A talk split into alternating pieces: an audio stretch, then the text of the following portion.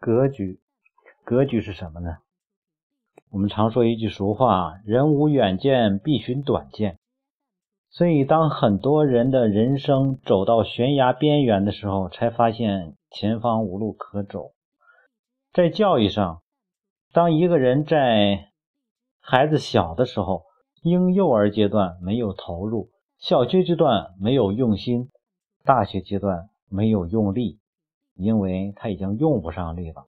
最终，当孩子进入社会之后，生活的一塌糊涂。处处给他惹祸，然后呢，没有独立能力，真的是让做父母的生不如死，因为发现人生真的很失败。那你觉得很失败，那你孩子呢？他更觉得失败，他觉得自己为什么处处不如别人？因为在自己该由父母管的时候，该由父母负责的时候，父母没有负责。所以说，什么是格局？在教育的过程中，人的一生就是应该由兴趣向责任转变的这样一个阶段性的成长过程。你说什么叫由兴趣向责任？也就是从幼儿阶段，当孩子生下来的时候，你要培养他足够的生活的热情、兴趣，被认可。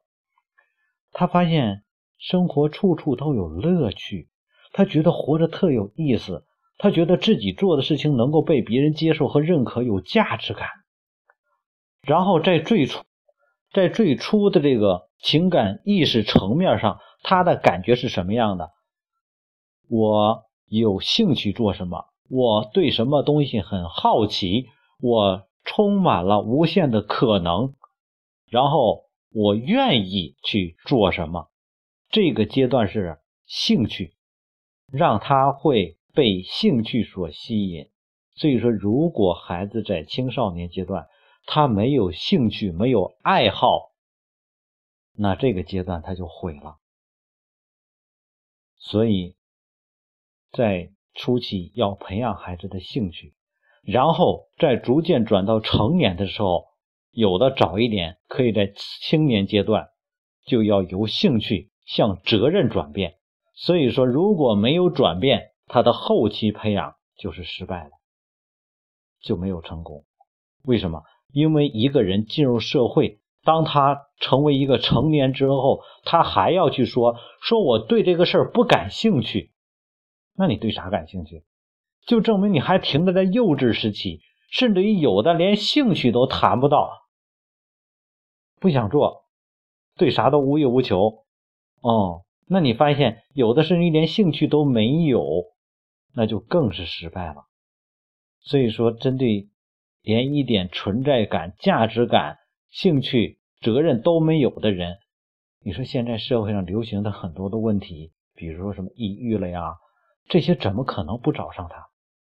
他连一点价值感都没有，他存在有意义吗？他存在没有意义，咋可能不出心理疾病？当一个人每天忙的忙于自己的目标，忙于自己的理想，身边处处人需要他的时候，他要知道自己怎么做的时候，各位，他怎么可能有机会去得心理疾病呢？这就是人的精神决定肉体，人总是被自己的认知所局限。其实，自然界中所有的生物都是这样的，所以你会发现，当一批羚羊，它生为一只羚羊的时候，它得要不断的追求速度，它要不断的去提高速度，因为在它的生命中，速度的不足就会成为自己的噩梦，生命的终结，因为他跑得慢了，就会被狮子给吃掉。所以说，他不断的追求速度，他才能够不断的创造更高的速度，以获得生存。而狮子呢，也要去追求速度，为什么？因为他的人生生命就是这样的，不能叫人生，应该叫 师生了，对吧？在他的生命状态中，就得要不断的去追求速度，这就是他唯一的存在的最大的价值需求。所以。在生物界来说，你成为哪一种生物，那么你就要依据你生物特性，不断的去强化你自身的特性。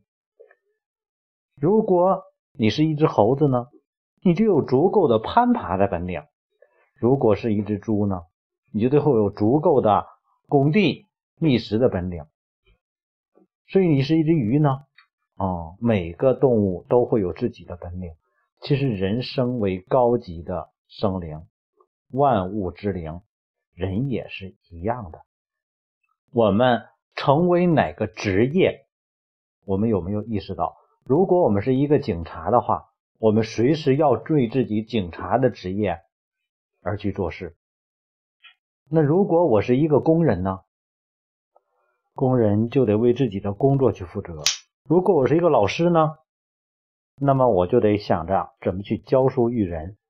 所以说，每个人都有自己的职业特点。其实每个人的职业就跟这种动物的属性是一样的，在自己的长项上，然后去不断去努力。然后呢，在我们的生命中，我们除了自己长项之外，其他很多领域就难以获得成就、自信，因为我们擅长这个。甚至于很多人给自己定下的信念就是：我就是做这个的料，于是我就得做这个。其实这也无可厚非，因为这是一种心理性的一种定义，或者叫自我设限。所以，针对我们自己来说，我们知道自己已经走在人生这个过程中间。已经在这个点上难以左右移动，只能前后移动向前走了。所以，我们就要意识到，我们培养孩子的时候，未来孩子也将会处于他的人生职业定位之中。所以，现在你给他定位成什么样，培养他成为什么样，我们对孩子的每一点认可，给孩子的每一点信心，建立的每一点认知，都会成为他未来。无形的框架，人脱不出自己的既有轨迹。所以，人生格局是什么？你培养孩子什么样的认知，孩子就会成为什么样的人。培养孩子的兴趣，孩子就会对很多事产生兴趣。培养孩子的责任感，孩子就有责任。去为他的人生负责。